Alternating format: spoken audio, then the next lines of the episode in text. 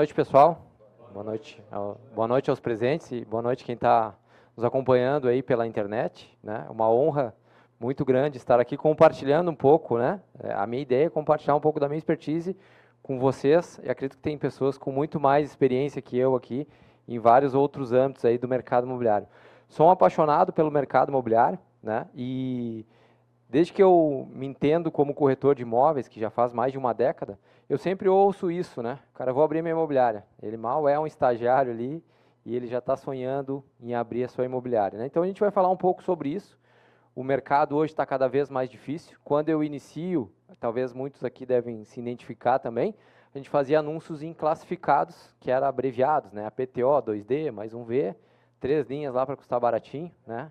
E hoje, e hoje não está mais assim, né?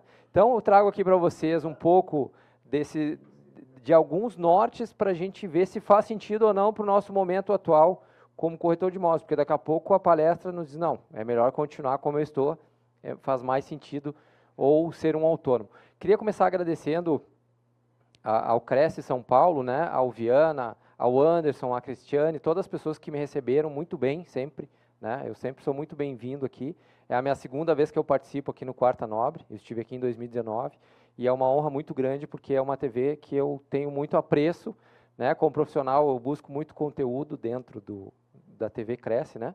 E já fiz vários vários conteúdos também dentro das, das lives que a gente participou aí.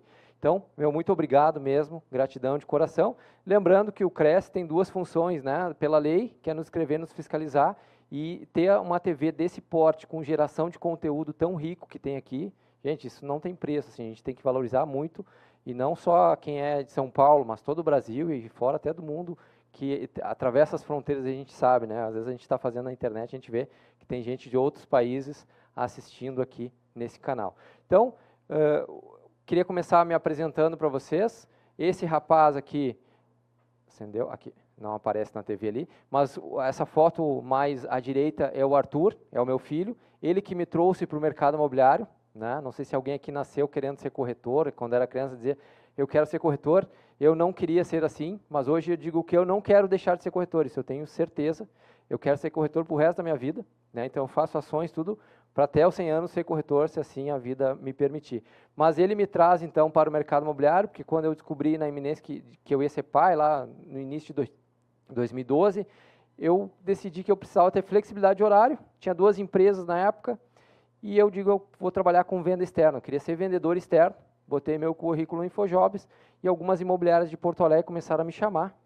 Num primeiro momento achei que meu currículo era maravilhoso, digo, pô, meu currículo é muito bom, os caras me chamaram para ser corretor, mas depois eu vi que tinha uma oportunidade acontecendo no mercado, e aí eu estudei lá o PIB brasileiro, vi que o, o mercado imobiliário representa 10% do PIB, se a gente pegar a pirâmide de Maslow, primeiro a gente come, depois a gente mora, depois a gente se veste, depois não sei o quê, depois não sei quanto, então, era o topo da cadeia também. E trabalhar com alimentação é difícil. Então, por isso que eu venho para o mercado imobiliário. Está ali a minha credencial, sempre gosto de, de, me apresentar como corretor. Sempre eu faço isso quando atendo o cliente no WhatsApp, eu vou lá no, no Cresce do Rio Grande do Sul, pego a minha credencial na internet, mando para o cliente o link para a pessoa ver, que nem vocês aqui têm o crachá, que eu acho isso importante, a gente validar que a gente é corretor, dar um carteiraço, mostrar a nossa credencial que a gente é um corretor, até para que o cliente comece a fazer isso, né? Comece a cobrar das pessoas o, o, o, a credencial. E aí ali virei um facilitador, palestrante, como queiram chamar, né? Uh, não pretendia ser palestrante, mas em 2015, quando eu fui montar a minha equipe, eu comecei a dar treinamentos sobre marketing digital para os corretores entender meu, minha capacitação, meu conhecimento para vir fazer parte da minha equipe. E aí o mercado imobiliário me consumiu já desde 2017 eu percorro aí cinco estados até o Rio de Janeiro, de Porto Alegre, do Rio Grande do Sul até o Rio de Janeiro, e já passei em mais de 200 cidades aí pelo interior também, levando conteúdo, compartilhando conteúdo. E aí um gancho que eu trago aqui para vocês, a minha venda de imóveis eu fiz a semana passada. Ontem eu captei um imóvel, então assim, eu estou aqui sendo corretor, não sou corretor que tem um Cresce que a última venda eu fiz há 10 anos, então assim, eu estou na prática, né, chão de fábrica para falar com propriedade para os senhores, para a gente falar na mesma linguagem aí, tá? Uh, Steve Jobs, quando foi lançar lá o, o, smartphone, não sei qual era a versão, se era a primeira, enfim, ele mandou cancelar o lançamento, porque ele queria simplicidade. O que, que ele queria que o smartphone tivesse, que hoje é muito comum para nós? Ele queria dois cliques. Ele queria que as pessoas pegassem, porque o celular, lembra, tinha um monte de teclas e não sei o que, tinha que fazer uma parafernália. Ele queria simplicidade. Então ele queria dois cliques. Né? Então, assim, para gerar uma boa experiência para quem está aqui ou para quem está em casa e quiser acompanhar, porque às vezes vai aparecer alguma coisa aqui na lâmina que vocês não vão conseguir enxergar. Então, se vocês digitarem no, no, navegador de vocês, no Google Chrome, bit.ly, que nem vocês estão vendo ali, ó, QN de quarta nobre 0811, Nunes com Z, vocês vão acessar essa mesma lâmina que está aí no celular de vocês. Tá? Então, isso é para trazer uma experiência do usuário aí para vocês, ou para vocês levar para casa, para não ficar fotografando, às vezes ficar uma imagem borrada. Tá? Então, quem quiser acessar essa lâmina agora em tempo real e acompanhar aí no smartphone, ou quem está em casa assistindo no computador, vê essa lâmina aí, perfeito. Tá? Bit.ly, QN de quarta nobre, 0811, Nunes, vocês vão ter aí. Isso a gente tem que fazer um gancho com o site das imobiliárias. Quando eu sou corretor, né, vou fazer um anúncio, eu quero levar o cara para uma landing page. Daí eu pergunto o nome, e-mail, telefone e mais um monte de coisa. Eu preciso desses dados? ou eu preciso só o WhatsApp da pessoa? Eu tô, eu tô agora o projeto verão, né? Então eu quero emagrecer 10 quilos até o verão. E eu comecei a pesquisar algumas academias. E aí é, é, normal acontecer às vezes. E aí a gente entra nessa questão da experiência do usuário. Já vou entrar nos sites imobiliários, tá? Uh, eu entro lá, tem um anúncio falando do preço da academia. Sei lá, 100 reais, 99 reais, 159 reais. E aí, quando tu clica, alguém preencheu o formulário e já diz, ó, oh, quero mais informações sobre o anúncio. Começa um monte de perguntas. E, e assim, eu cliquei nos quatro e começou a vir anúncio de a, academias.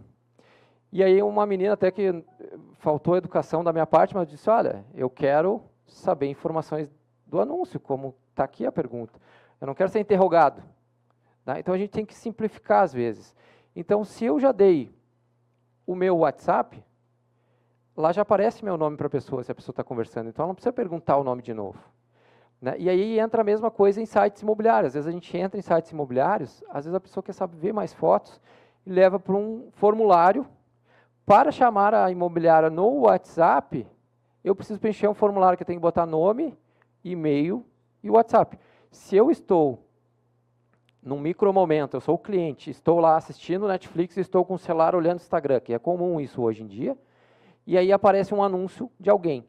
O cara vai te levar para um formulário, vocês preencheriam, sendo sinceros? A gente vai embora. Então, experiência do usuário, leva o cara, chama no WhatsApp, começa a atender, depois tu descobre o nome, depois tu descobre o e-mail, mas para que, eu vou precisar o e-mail se eu já tenho o WhatsApp? Quem é que abriu o e-mail aqui agora há pouco? Né? Quem é que abriu o WhatsApp? Então, pensem muito nisso, tá? A experiência do usuário quando a gente está falando como imobiliária, como corretor, como simplificar em dois toques lá a mesma questão do uh, Steve Jobs ali quando ele for lançar o negócio dele.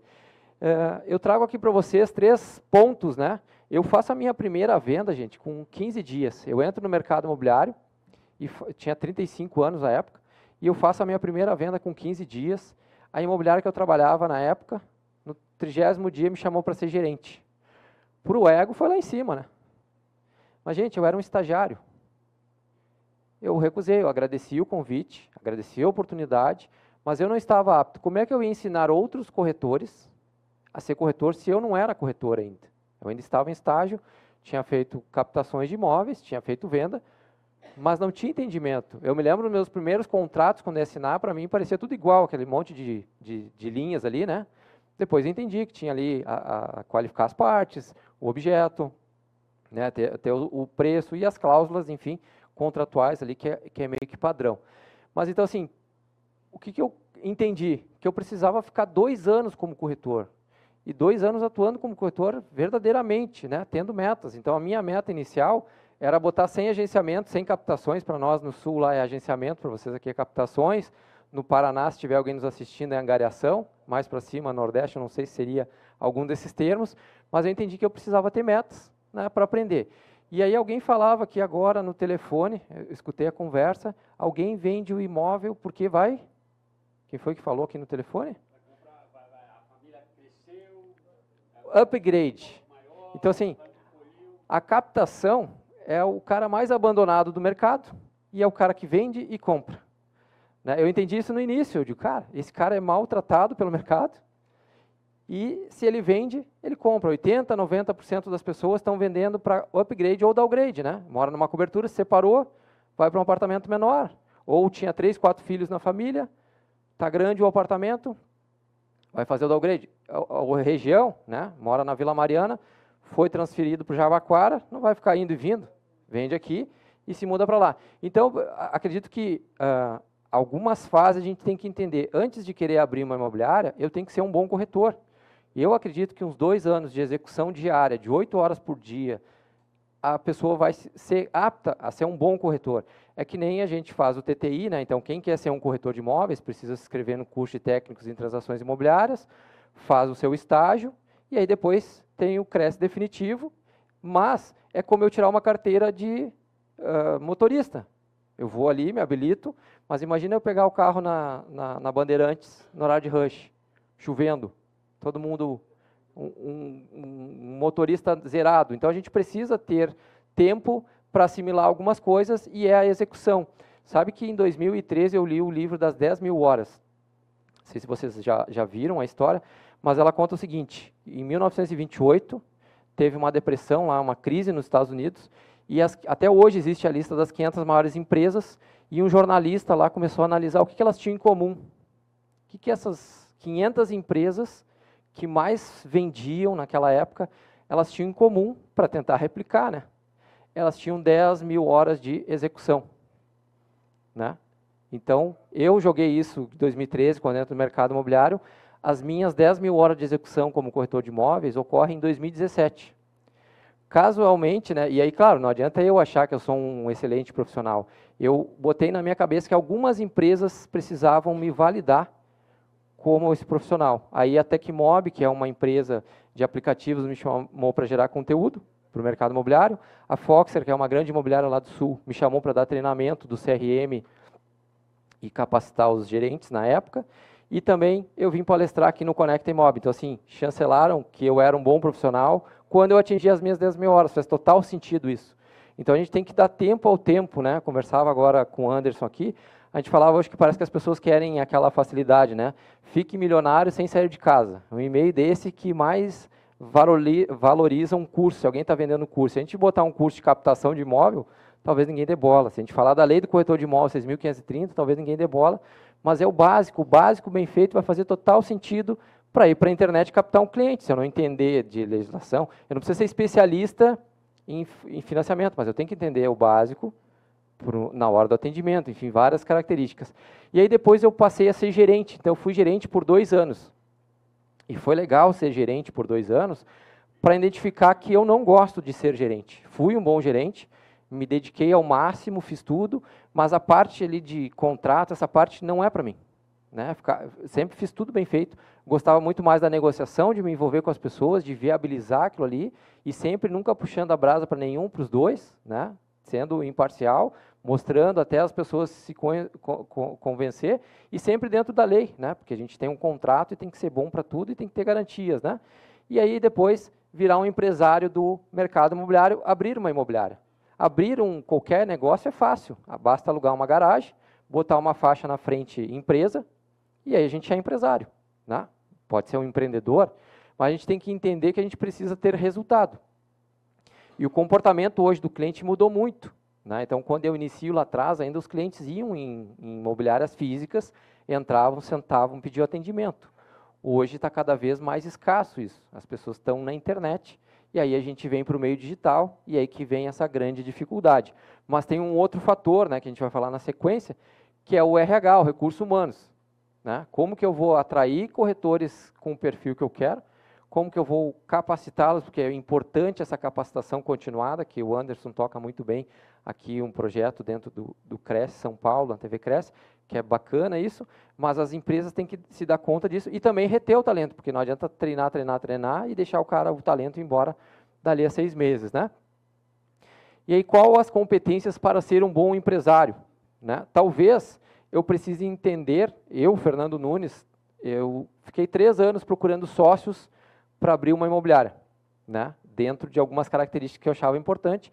Eu queria ficar na parte do RH, então selecionar pessoas, treinar pessoas e reter o talento, mas eu precisava outras competências junto comigo. Acabei de falar do marketing. Né? Então, o que a gente sabe hoje, o marketing? Está cada vez mais difícil. Montar um site é fácil, concordo? Até barato, tem site pré-pronto aí por 80 reais por mês, não é difícil. O que é difícil? Trazer pessoas para dentro desse site. Né? E aí tem duas grandes startups que estão cheias de dinheiro, que elas estão esculhambando o Google Ads, que é, é uma fonte que a gente bebe, e não só o Google Ads, mas os portais também jogam no Google Ads para trazer tráfego para dentro que distribui para as imobiliárias. Então, como essas duas grandes startups estão jogando muita grana, o que acontece com os portais? Caiu, acho que você deve ter sentido que os portais caíram nos últimos um ano, dois, aí, muito a entrada de leads em função disso. Então a gente não pode só depender disso, né? a gente tem que entender.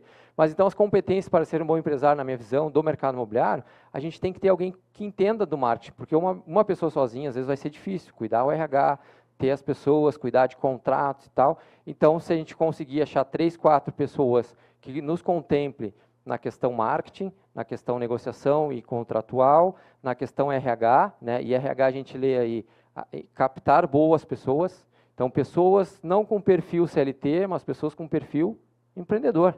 Saber como que funciona ser um empreendedor, não o cara achar que vai vender todo mês, né? é possível, mas achar que é que nem receber salário. Né? Eu, desde que eu entrei no mercado imobiliário, eu, eu para mim eu recebo por ano.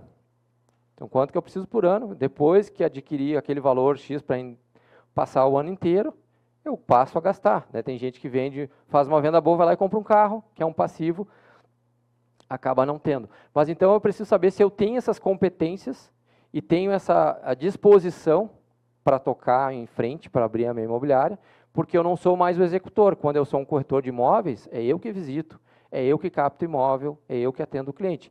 No momento que eu passo a ser empresário, eu passo a ser o estratégico, né, o administrador, e eu tenho que fazer com que as pessoas executem, né, que esse que é o grande desafio disso, né, de, de, de buscar. E aí eu trago aqui para vocês a legislação, acho que muitos dos senhores conhecem, né? a Lei 6.530, de 78, e a resolução do COFES, de 2007, que ela traz algumas, alguns nortes para nós. Mas aqui, na lei, né, e até eu cito aqui já o Anderson, ele tem dois vídeos no Cresci Esclarece 262 e 263, que fala muito em cima da legislação, muitas dúvidas que as pessoas têm, né? Então, assim, uh, a gente falava também agora há pouco da gente buscar especialistas para nos auxiliar no processo. Então, antes de eu abrir a imobiliária e depois sair correndo para me defender, a gente pode buscar alguns profissionais para nos auxiliar nesse processo. Então, o Cresce, que vai auxiliar vocês a entender o que, que é a documentação, o que, que eu preciso. Então, aqui na lei diz que as pessoas inscritas no Conselho Regional de Corretor de Imóveis uh, precisa ter um sócio corretor ou um diretor, né, um responsável técnico, junto na, empresa, para responder pela empresa. Então, é pré-requisito da Lei 6.530, certo?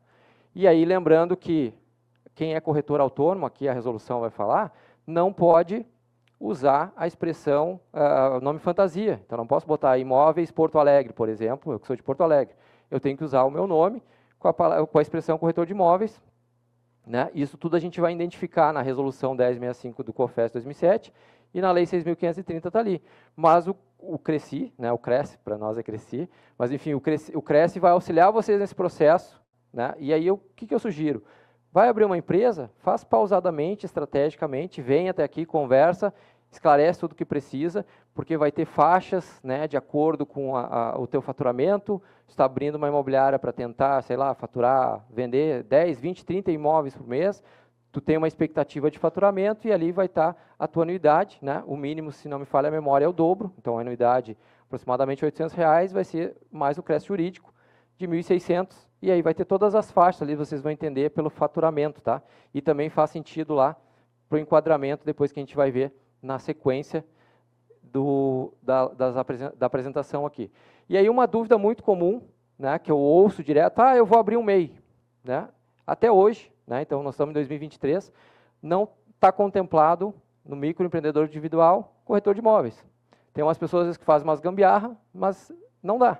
Né? A gente tem que estar tá dentro da lei para estar de acordo. Então, o MEI não dá. Eu uso a Contabilizei, não sei se vocês conhecem a Contabilizei, é uma plataforma de, de contadores online, ela é toda online, né? não tem o contador aquele presencialmente, e acaba sendo bem mais acessível. Né? Então, depois eu vou passar para vocês ali, se alguém quiser testar. Inclusive, isso eu tirei do blog deles lá, que tá, tem vários artigos na internet, mas MEI, se vocês acessarem então, o site do MEI, vai ver que não está contemplado lá o corretor de imóveis, tá? como, como ser MEI, e aí a gente tem outras opções na sequência, a gente vai ver ali. Então, imobiliária com sócios, que eu acho que é o melhor caminho, né, para a gente ter, uh, só que, claro, é difícil achar alguém para casar, né, e só que tem que ter entrada e tem que ter saída no contrato social. Se não der certo daqui a um ano, daqui a dois, daqui a três, como é que sai? Como é que a gente desfaz esse casamento para todo mundo continuar amigo e não se perder na poeira aí, né? Então, é, então, sociedade empresa limitada, sociedade simples e sociedade anônima. Cada uma vai ter as suas uh, características, né? Muito em, em, função de faturamento e tal. Né? E aí as vantagens, às vezes, que vai ter de ter um CNPJ é principalmente os tributos. Todo mundo deve saber do Simples Nacional, também tem uma limitação, mas vai pagar 6%. Às vezes, como o PF, né, pessoa física, tu vai pagar um imposto de renda de 7,5% a 27,5%, vai depender também da questão da venda, do valor de venda mensal, anual, enfim, né, que vai tributar. Por isso que é importante também buscar um contador. Porque o contador ele vai te mostrar os caminhos para te entender onde é que é melhor se enquadrar, para pagar o melhor custo-benefício dos impostos que está atrelado ali ao nosso dia a dia né, de, de venda de imóveis. E aí, quando é corretor autônomo, eu posso ser um empreendedor individual, o EIRELI, né, empreendedor individual com responsabilidade limitada, que se não me falha a memória tem que fazer um depósito de 98 mil e é aquilo que é a garantia. E depois o SLU, que é Sociedade eh, Limitada Unilateral, se não me falha a memória. E aí algumas questões, às vezes, tem uma que o patrimônio responde e tem outras que não. Né? Basicamente isso. Mas, como eu disse para vocês, eu não sou contador. O melhor é procurar um contador para ver onde é que vai se enquadrar o projeto de vocês. E o ideal é que se faça um projeto planejado com execução, certo? Para vocês decidir se é melhor imobiliária, com sócios, ou ser um corretor autônomo. Eu vou responder depois para vocês o que, que aconteceu. Eu tive imobiliária por dois anos e hoje estou como corretor autônomo e vou explicar para vocês por quê. Aquela questão que eu disse de não gostar de ser gerente, a mesma coisa de identificar que eu não gosto desse processo de ser empresário. Eu prefiro muito mais sair para a rua, ter autonomia, ter a, a questão de me relacionar com pessoas e isso como corretor autônomo me serve bem, né? que é o caso do colega aqui também, enfim. Tá?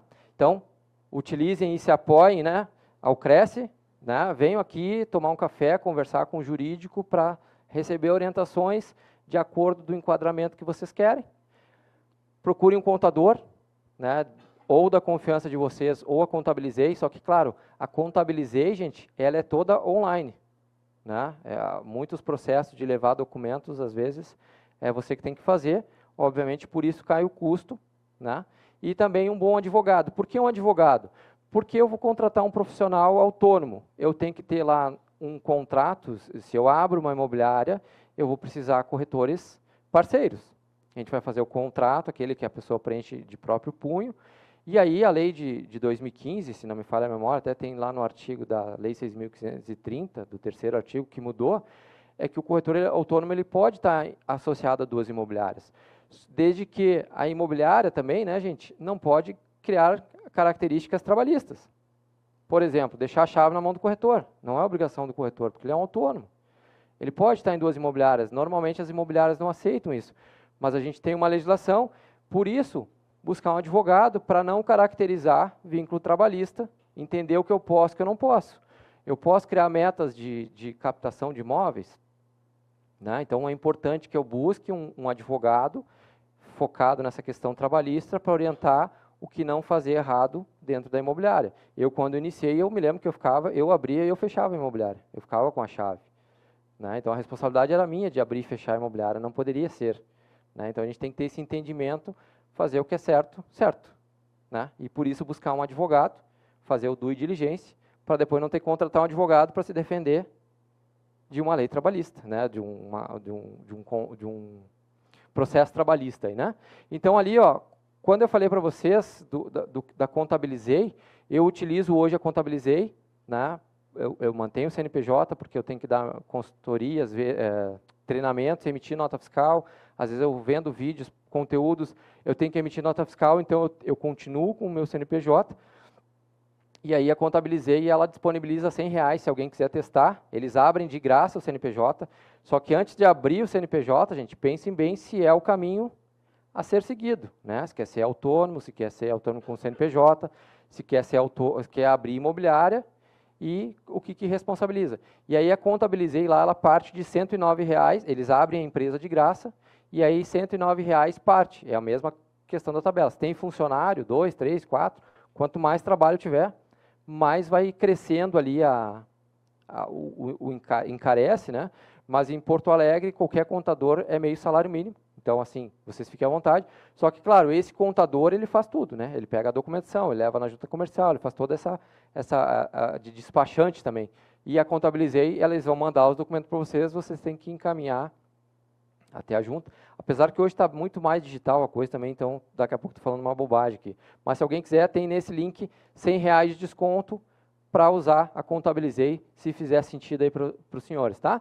E aí, quando a gente vai para uma imobiliária, a gente tem que se preocupar. Então, além de ter a legislação, ela bem certinha, bem planejada e executada dentro dos, dos passos legais, a gente tem que se lembrar do comercial, porque não adianta ter uma imobiliária e não ter vendas, né? Então, assim, quantas vendas eu preciso para começar a minha imobiliária para ela ter o meu custo fixo? Né? E aí a gente vai para a questão da estrutura. Será que eu preciso hoje uma imobiliária com loja física na Paulista? De 100, 200 metros quadrados? Será que isso não vai subir demais o meu custo fixo? Será que o cliente vai? Lá em Porto Alegre é muito comum, às vezes, o cliente uh, assinar os contratos ou DocSign, né, que ele nem vem no escritório, nas imobiliárias, ou às vezes dentro do próprio tabelionato, porque aquela pessoa, não, não, não, quero no tabelionato, porque eu quero uma garantia lá e tal. Então a gente não faz nem a reunião mais dentro da imobiliária. É muito mais dentro do tabelionato para fazer escritura pública, né, ou assinar o contrato de compra e venda, reconhecimento de, de, de firma. Né? E aí a questão do RH. Eu costumo dizer que quando eu entrei no mercado imobiliário lá em Porto Alegre, não sei se aqui é, já passou a ser assim alguma vez, mas o RH das imobiliárias lá faziam duas perguntas. Sabe ler? E sabe escrever. Se o cara dissesse sim, eles colocavam para dentro. Assim, as imobiliárias que eu trabalhei que tinham mil corretores, para vocês terem uma ideia. Não pode ser assim, gente. Né? Ou, às vezes, várias outras lá, incorporadoras de oferta ativa, faziam oferta ativa de, de, de, de produtos. Uh, iludiu as pessoas, chamavam para uma dinâmica de emprego, chegavam lá e diziam que ia ganhar 10 mil, né, e botava a galera ali. Então, assim, a gente tem que ser transparente desde o início do processo. Ah, é um processo autônomo.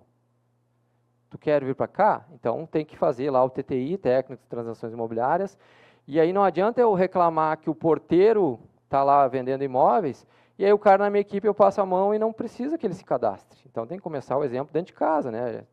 né? Então, tem que começar certo. Né? Se a lei diz que o cara tem que fazer 30 dias depois da inscrição fazer o estágio, ser certo. Né? Assim como a gente critica os outros, a gente tem que também fazer dentro de casa o correto. E eu já vi muito isso, tá? Em equipes próximas, às vezes, a, a mim, quando eu iniciei né, no mercado, quando era as outras imobiliárias criticavam, aí quando o Cresce batia na imobiliária, fazia os corretores fugir. Né? Não dá, tem que ser, né? A gente tem que, assim como o, o, o Conselho Regional vai lá fiscalizar se as pessoas estão inscritas, que não são do nosso meio, mas tem que cobrar os outros também. E aí o RH, gente, aí eu bato um, um ponto muito forte, assim, né? O que, que eu preciso para fazer um bom processo de seleção?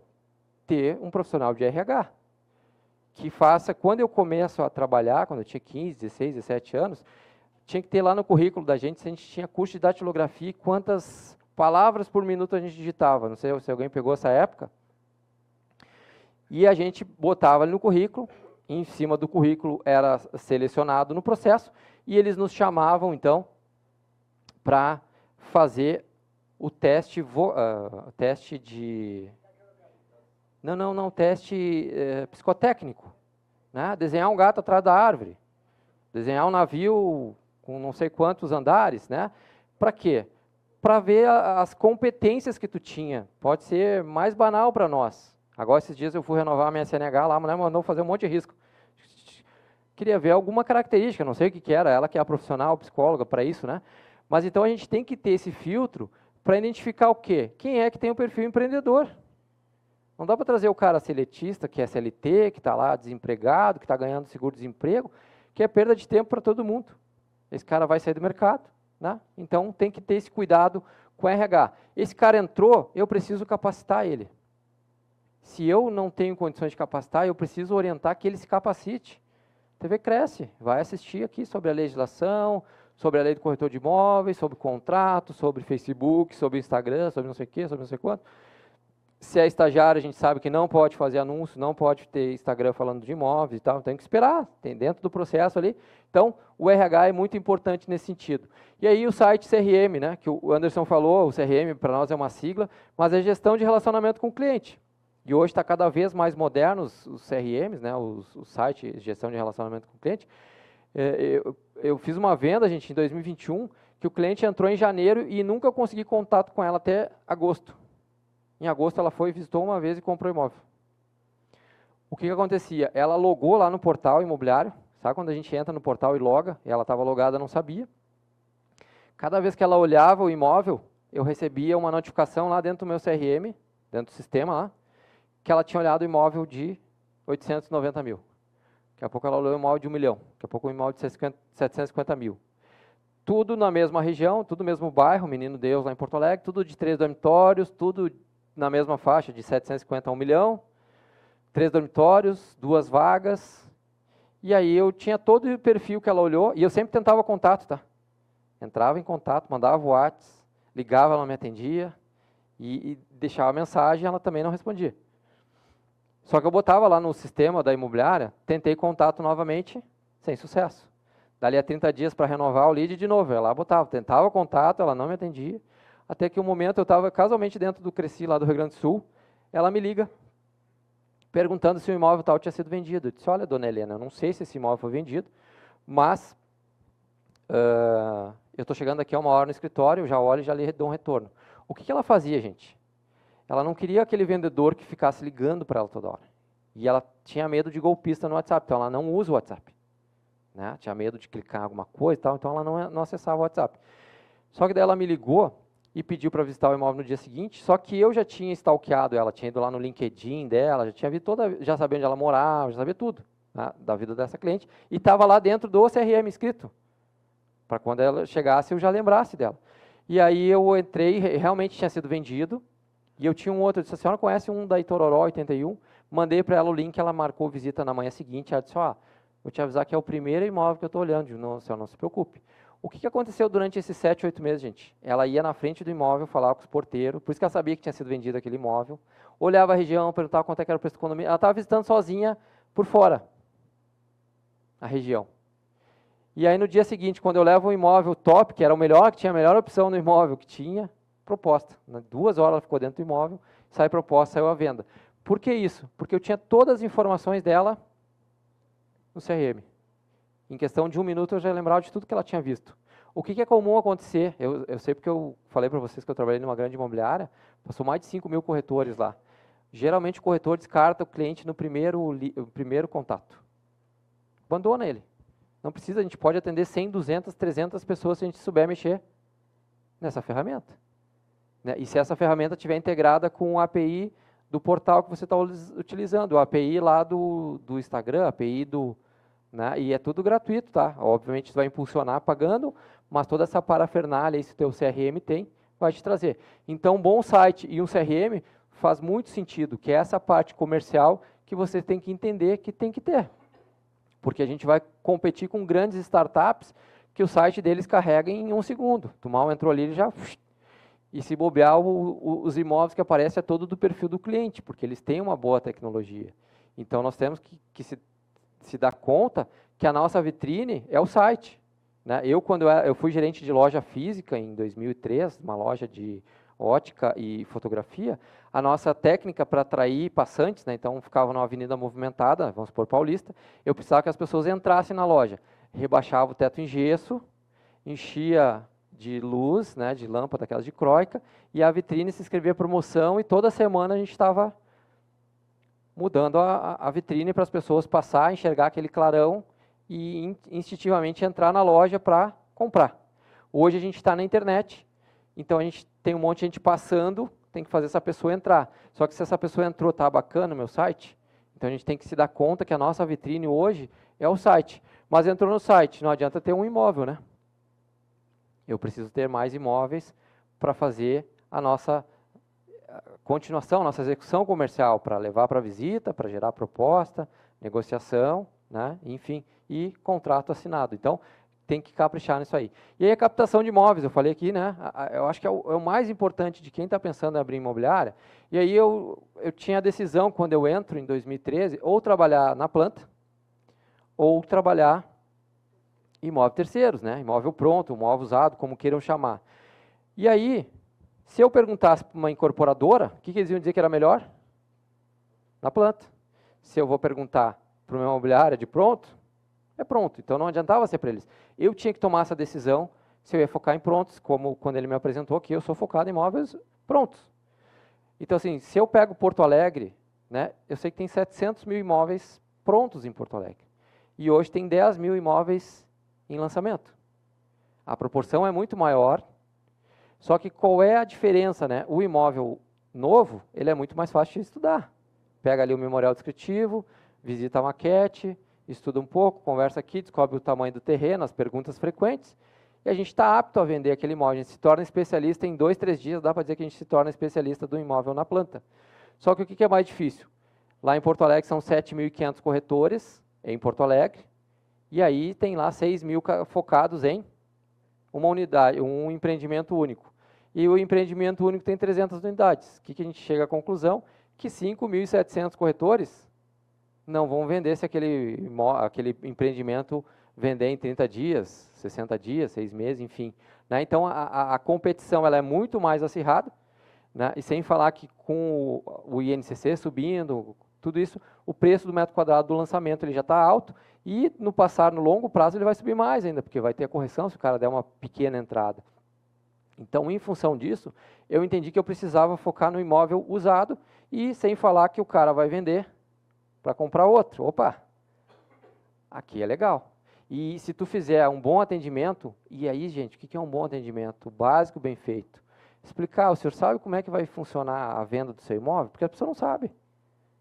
Oh, o senhor vai ter 60 dias para sair, o senhor vai ter até 90 dias, a gente pode botar em contrato. O senhor tem dívida, tem saldo, a gente pode pedir a, o termo de quitação, vai levar tanto tempo. Explicar esse processo que para nós é óbvio, mas que para ele não é. Então eu chegava lá, orientava ele sobre isso, explicava sobre o preço de metro quadrado, que geralmente a expectativa é lá em cima, e saí, chegava na imobiliária, meia hora depois mandava o link para ele do imóvel já com as fotos no, no site. Ele, na hora, me comparava com os outros 9, 10 corretores, e tu já vira referência para aquele cara. E aí ele passa a te indicar todos os vizinhos, toda a família, tudo aqui. Então a captação de imóvel, eu acho que é um dos pontos mais importantes para quem pensa em ter imobiliária, então, se eu montei imobiliária, quantos imóveis eu quero ter até o final do ano? Eu tenho que ter essa meta. Eu consigo montar uma equipe com 20 corretores e consigo chegar, eu botei como meta a gente chegar a 600 imóveis no final do ano, a gente atingiu 600 imóveis em um ano. É, é trabalhoso, é, mas é a nossa vitrine. É o que vai nos trazer a possibilidade de ter mais negócios ou não, né? E aí as franquias, né? É uma solução para quem está, ah, eu não tenho muita expertise, para começar a, a, captar muito imóveis, enfim, às vezes é uma franquia, né? Tem algumas franquias que eu conheço aqui, só que também é a mesma coisa, a gente vai ter que estudar a fundo, ver se aquele casamento faz sentido, por quanto tempo vou ficar naquele casamento e como é que eu desfaço esse casamento, como é que é a minha separação daqui a dois anos, daqui a cinco anos, vai ser um contrato por período, para entender se não fizer sentido, porque às vezes a gente acha que é legal, né? maravilhoso, mas começa a se deparar com algumas coisas que eu preciso talvez dar saída. Né? Normalmente as franquias têm aí aproximadamente 60 a 100 mil reais que tu vai pagar a marca, tu vai pagar royalties sobre vendas, então cada venda tu vai pagar 11% lá dos 6%, então pega uma comissão de, 100, 100, de 60 mil reais de comissão, imóvel de um milhão, vendeu, pegou 60 mil de comissão, 6.600 vai ser de royalties, e aí tem algumas regras, tem site, enfim, né, dentro ali da, do, dos pré-requisitos deles, né? Então, tem que ver se é um bom caminho, mas que traz um estoque gigante, é óbvio. Mas tem que ver se o casamento é válido ou não. Né? E aí, além do, do valor da marca, os 100 mil, vamos supor, a gente vai ter que, às vezes, ter, às vezes algumas franquias têm pré-requisito ter loja de rua, no mínimo de 60 metros. Aí tem que fazer uma reforma de 2, 3 mil metros quadrados. Então, nós estamos falando aí de 120 a 180 mil da reforma. E um custo fixo mensal de uns 15 mil entre aluguel da loja, secretária e tal. Então, mais uns 180 mil no ano. Então, tem que ver se vai fazer sentido todo esse, esse investimento. Né? Estamos falando aí de 300, 400 mil reais para um ano para ter esse estoque. Mas também, se não tiver equipe, se não tiver uma equipe que execute, vai ser perda, tá? Então, franquia pode ser uma solução ou uma dor de cabeça. Então, é importante a gente analisar. E aí, a geração de leads, porque de nada adianta isso se a gente não começar a gerar leads. Né? E aí, pasmem vocês, 70%, 80% das vendas dessa grande imobiliária que eu trabalhei, eu tive a oportunidade de ficar medindo por muito tempo o resultado. Né? E aí o que, a gente via? E se investia pesado em portais, se investia pesado em, em, em Facebook, Instagram, e 70%, 80% das vendas era o quê? Relacionamento. E aí eu pergunto para vocês, quem que investe em relacionamento? Eu invisto. Eu faço um evento chamado Café com Marketing exatamente para gerar relacionamento com as pessoas. Faço muitos vídeos para gerar relacionamento e autoridade com as pessoas. Né? Então, exatamente nesse sentido. Mas a geração de leads o que é tradicional hoje para nós, né? É relacionamento, então, com o cliente. Como é que faz relacionamento? Vai num chá da, da, da associação do bairro, né? Na, na, padaria, aqui em São Paulo tem muita padaria, na região que atua, enfim. Começa a se relacionar com as pessoas e eu, eu busco hoje muito que as pessoas me sigam no Instagram. Né? Porque daí ela começa a me enxergar toda hora, eu consigo contar a minha história do meu dia a dia, para não ter que ficar ligando, e aí, quer comprar imóvel, quer vender imóvel? Não, ela está vendo lá que eu estou contando história de venda e compra de imóveis, e daqui a pouco, quando ela precisar de um corretor, eu tenho que ser top off mind na cabeça dela. Mais ou menos que nem a lógica da Coca-Cola. A Coca-Cola não precisaria fazer propaganda, todo mundo conhece, né? Mas aí por que, que ela faz propaganda toda hora? Desculpa. Para quando a gente chegar no restaurante, o garçom perguntar, qual é a bebida que a senhora quer? Vem Coca-Cola porque é top of mind. Aí o garçom vira, putz, eu podia ter pedido um suco de laranja, que é bem mais saudável, não dá estria, não sei o quê. Agora já foi, deixa, já está até com gostinho da coca na boca. Mas é marketing, né? Ser lembrado, ser top of mind na cabeça. Então tem que ser top of mind na minha rede de contatos sobre corretor de imóveis. O dia que o cara precisar alguma coisa, não importa nem se é locação, eu não trabalho com locação. E eu não digo que eu não trabalho com locação, eu vou te indicar alguém. E passo para o colega no amor à camiseta, cara, aí atende bem o cliente, por favor. Né? Esperando no futuro a reciprocidade. Simplesmente, não tem nada de cobrança, mas parceria mesmo, tá? De, e aí placa, gente, placa hoje funciona muito. Eu uso muito placa com QR Code.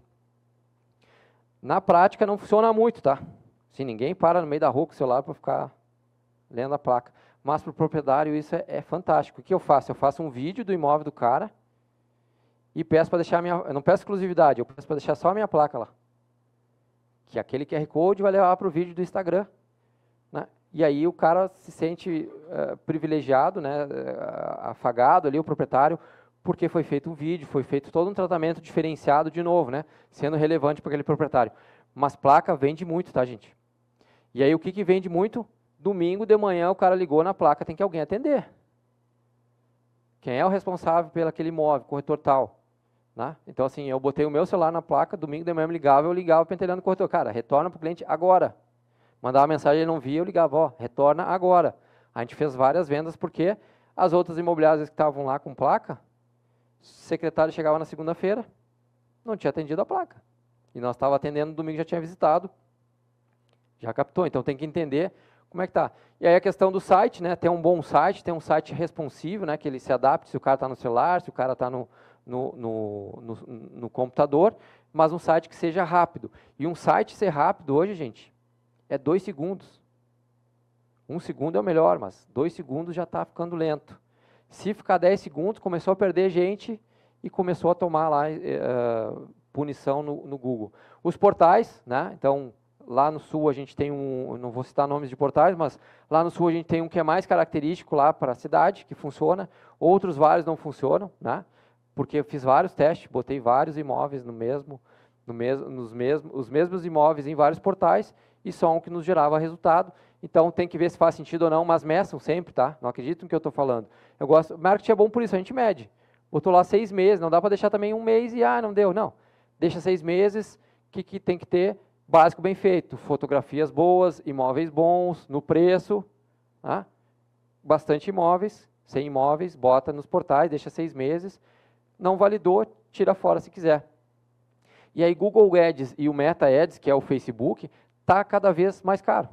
A gente sabe disso que está cada vez mais caro, porque é leilão. E aí quem tem mais dinheiro, leva. Se eu brigar pelos mesmos que essas grandes imobiliárias e startups, eu vou sair perdendo. Se eu botar mil reais alguém botar um milhão, quem botar um milhão, obviamente, vai levar muito mais leads do que quem botou menos. Mas então, tem que ter estratégia, senão a coisa fica pesada, e é o que está mudando, que é o que eu disse para vocês. Quando eu entrei, era classificados, EH classificados, a gente botava o telefone, e aí o call to action, né, a última linha FD, dois pontos, e aí assim, se tem Instagram, deixa liberado lá, não bota privado. Deixa o telefone de vocês, bota a cidade que atua. Outra coisa comum que eu vejo os corretores cometer, bota lá, Fernando Nunes, entre barrinha, e bota broker. As pessoas, não sei se vocês sabem, mas as pessoas buscam muitas empresas hoje dentro do Instagram. Mas vocês acham que alguém aqui em São Paulo, precisando de um imóvel, vai procurar broker? Não, a pessoa vai te procurar por corretor de imóveis, por imobiliária, pelo nome do empreendimento, que é o teu produto, enfim. Ela, na, a, talvez a última das últimas das últimas, talvez se um americano tiver aqui, ele vai procurar por broker, né? mas botem lá corretor de imóveis, até para estar tá dentro de acordo da resolução. Né? Usa ali pela palavra-chave que a pessoa vai te procurar. E aí a questão da montagem da equipe. Né? Montar uma equipe, eu preciso saber quantas pessoas eu vou ter na minha estrutura.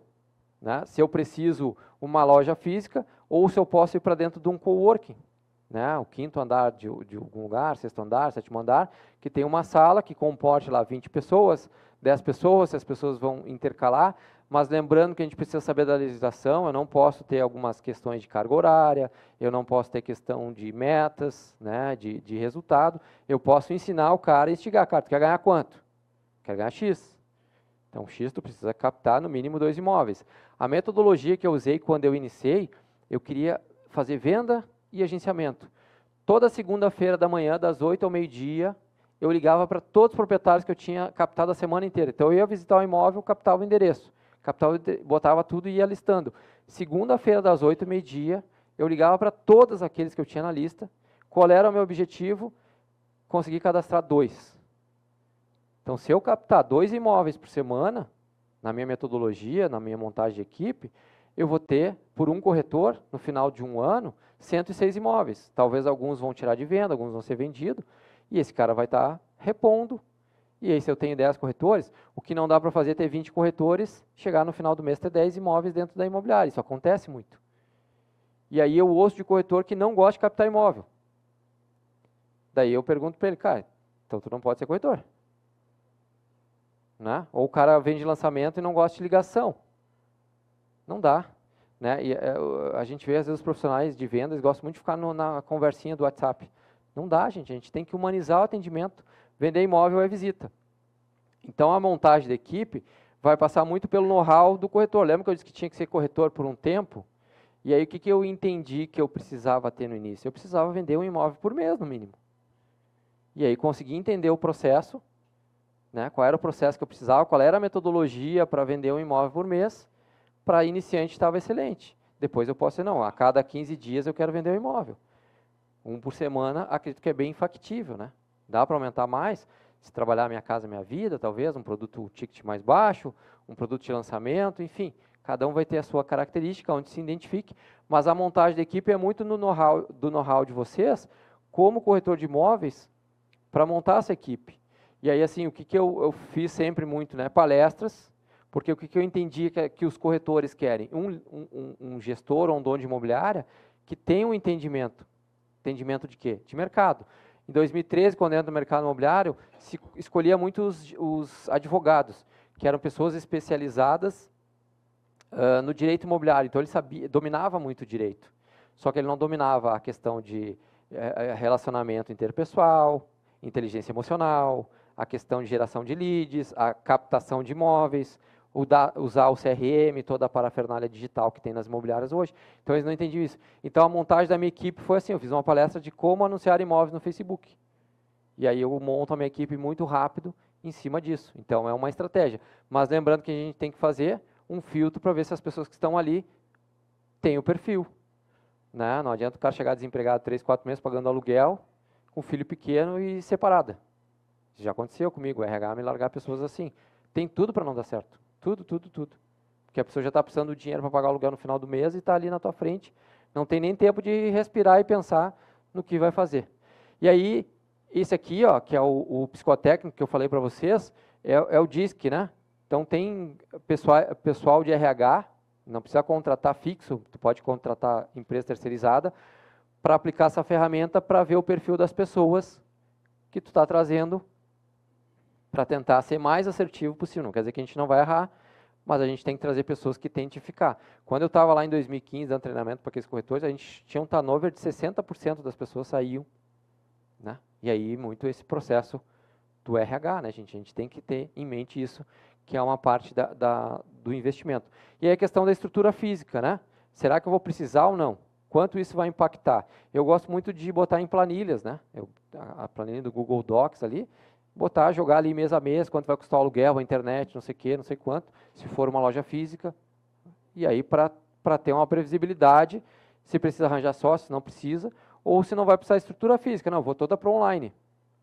Mas eu tenho que ter em mente que eu vou precisar um investimento em marketing e não posso brigar com os gigantes. Eu tenho que ter uma estratégia né, de não ir para o oceano vermelho, usar o oceano azul, onde é que é o meu nicho. Ah, vou nichar em apartamentos de um milhão na Vila Mariana, se for o caso, apartamentos JK, não, não sei qual é a região, enfim, ter o meu nicho, me especializar que quando o cliente cair na minha mão, é venda. E aí vai ficar muito mais em conta para vocês. E quanto mais vocês forem nichados, né, e falar sempre com as mesmas pessoas, melhor. Né? O, o, o, tanto o Google quanto o Facebook, tu consegue puxar uma lista de clientes e ficar falando sempre com esses clientes. Vocês não precisam ir longe se, se tem tudo ali, né? É a questão das franquias, eu já falei, né? De ver se é uma boa, se não é uma boa. Falei em torno de uns 300, 400 mil. É, é arriscado, às vezes, para um momento que a gente tem de mercado, que talvez não seja uma boa, tá? Vou passar aqui pelo adiantado da hora, gente. Quem não é visto não é lembrado. Se alguém quiser tirar uma foto, eu sempre faço isso, tá, gente? Hoje as redes sociais, elas nos permitem se autopromover. O que é se autopromover? Vocês são corretores de imóveis, vocês são donos de imobiliário, vocês são gerentes de equipe.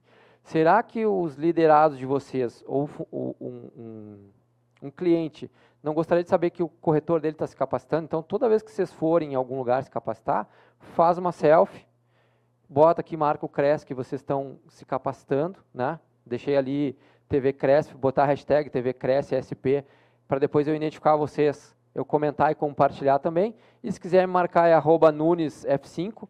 O que, que é o Nunes F5? F5, o que, que ele faz no computador? Atualiza. Alguém citou aqui atualiza. O meu objetivo é atualizá-los. Então, acredito que nós nascemos analógico. Papel e caneta faz mais sentido para nós. Eu só consigo pensar com papel e caneta. E aí, depois que eu termino o analógico, eu tenho que fazer o quê? Digitalizar. Então, atualizar o Nunes F5. Por isso que eu falei ali para vocês a questão do Nunes F5. Deixa eu passar esse aqui. Muito obrigado. Vou passar a palavra aqui ao Anderson, agradecer a todos, né, quem está em casa e quem está aqui, e vamos abrir para perguntas, ver o que a gente consegue esclarecer de dúvidas. Espero que tenha contribuído aí para o conhecimento de vocês. Eu, eu, eu sempre gosto de, de, de dar exemplo do meu dia a dia. Eu acho que o que o corretor, que, como você fala muito no RH, como é que você faz, como é que você lidar para o corretor se valorizar. O corretor de imóveis que atua contigo, isso? Isso, não. Como que você faz com, com, quando você fala no, de montar uma equipe uhum. é, em relação às pessoas que você vai angariar, o corretor na sua equipe? Como é que você instrui ele para que ele se valorize? Uh, perante a sociedade, isso? Isso, perante, é, para ele, ele se dar valor Sim. em relação às Sim. pessoas que ele vai ter o relacionamento. É, eu, eu, costumo dizer, uh, a, cada pessoa é uma pessoa, né? Eu digo assim, cada um tem o, o, o, seu fator motivacional, a sua questão. Lidar com pessoas é, é completamente difícil, assim, né? Porque cada um tem um, um sonho, tem alguma questão. Mas o que eu falo muito, né, o delta tempo, eu digo assim, o que é mais importante para todo mundo, e esse é um dos, dos assuntos que eu falo às vezes um a um, né, na conversa uhum. de amigo assim mesmo, que a gente se torna dentro de uma imobiliária muitos amigos. Mas eu quando eu inicio a minha jornada e às vezes trazendo exemplos meus, uhum. né, então assim me disseram, ó, pergunta se tem matrícula. Às vezes eu atravessava a cidade para captar um imóvel que era uma casa e eu perguntava, tem matrícula? Tem. Só que em vez de antes eu pedir a matrícula, eu chegava lá. Né? E aí a questão da valorização do corretor. E aí eu aprendi a dizer não. Né? Se é fora da minha atuação, se era lá do outro lado da cidade, parei que eu vou arranjar um corretor aí da região, mas antes eu preciso que tu me mande um imóvel, até porque eu tenho que valorizar esse colega, né? que é essa questão. E aí, assim, o que eu acho mais importante, até quando eu venho fazer uma palestra, o delta tempo de tantas pessoas que tem aqui reunida, né? quanto custa a hora de cada um de vocês. Então, por exemplo, eu cito muito isso. Cara, se tu quer ganhar, quanto quer ganhar por mês? 10 mil. O teu custo de oportunidade de uma hora é aproximadamente 40 reais. Uhum. Então, tu ir captar um imóvel que talvez nem possa vir à venda porque tem uma escritura, tem um registro ou um contrato de gaveta ou um registro só do, do terreno e não tem a casa verbada, então às vezes é, é perda de tempo. E a questão da valorização da profissão é aquilo que eu disse, cara, chega e te dá um carteiraço, né? Mostra a sua credencial, ou se é pelo WhatsApp, eu, eu entro lá no site do Cresce, tiro a minha credencial, mostra que eu tal Cresci ativo, mando, se a pessoa quiser entrar lá e pesquisar realmente, né? Porque eu acho que tem muito isso, a valorização não só da pessoa como o tempo, mas a questão do profissional corretor de imóveis. E, e, eu comprei meu imóvel em 2008, gente. E eu já era um bom captador de imóveis. Eu fiz que nem essa senhorinha, eu ia na frente dos imóveis e tal. Quando eu achei o imóvel, eu entreguei na mão da corretora que eu tinha na imobiliária, tinha mais tinha gostado dela, e dei para ela. Qual era a nossa preocupação? Economizar os 94%, por quê? Tem que ter um profissional apto na frente, que a gente sabe que tem muitas coisas, às vezes, que pode ser desfeita, enfim, né? Então, por isso, né, essa questão aí. Eu... Boa noite. Boa noite. É, primeiramente, deixa eu deixar bem claro que a tua palestra aqui foi muito interessante. Eu acho que a maioria de nós, uh, eu vou falar nós, porque Sim. a gente não pode se exilar de nada. É, consegue ver muitas coisas interessantes. Mas eu fiquei preocupado com uma coisa. Sim. Eu acho que não entendi a sua posição sobre o corretor de imóveis ser de, é, conter o curso superior. Uhum. Agora, eu quero saber a tua opinião. Gostaria, porque o colega perguntou, mas eu não consegui eu falei que sou favorável, falei Sim. inclusive da questão da proeficiência que tinha no passado. Eu não peguei isso, eu só ouvi falar que tinha. Né? Então, assim, que nem o teste da OAB, tu citou a OAB, mas hum. então para te tirar a credencial da OAB, tu tem que fazer um, uma prova da Sim. OAB. Aqui também você tem que fazer prova. Para mostrar mas, uh, conhecimento. Não, não. Não, o, o corretor de imóveis também faz uma não, prova. tu faz do TTI, tu faz do TTI. Aí tu faz o estágio e vem aqui. Eu sou favorável. É, mas aí é uma questão do que eu e tu, é, eu e tu achamos que sim. Mas aí tem a questão legislação, né? Não é nós. Aí tem que mudar em Brasília. Aí vai longe a história, porque é uma lei federal. Quem muda é o Congresso, pelo que eu saiba. Né? Então a lei 6.530 de 78 foi feita pelo Congresso. O que eu saiba que tem grupos, que nem o colega falou, mobilizado. Mas eu sou favorável a isso. Mas não só a, a, a questão de um título, né, de gestão de negócio, enfim, mas sim a capacitação continuada, porque o mercado está num processo evolutivo. Mas eu concordo com isso. Tanto é que eu me dedico muito a capacitar corretores sim, nesse sentido. Sim, sim. Né? E de, de, mostrar e ter orgulho de ser corretor. Eu, quando entrei na corretagem, eu tinha vergonha de dizer, botar na assinatura é, tem muita gente que ainda, ainda é, tem um pouco. Mas eu entendi, eu digo, não, eu quero ser contratado por ser corretor. Se eu tenho vergonha, eu tenho que largar a profissão. Não, daí eu comecei a entender e eu comecei dizendo aqui que eu vou ser corretor pro resto da minha vida. E, e eu, no momento de estar palestrando aqui é fácil montar uma palestra e ficar falando, mas eu atuo como corretor, eu gero resultado como corretor. Se vocês olharem minhas redes sociais, vai ficar bem claro para vocês, vocês vão entender isso, porque para eu ensinar alguém a fazer, eu tenho que ter feito ontem, seis meses atrás, quanto pra, muito. Para ter o controle, eu larguei o direito e não sim, a corretagem. Sim, sim, isso aí. Muito obrigado. Parabéns, viu? obrigado.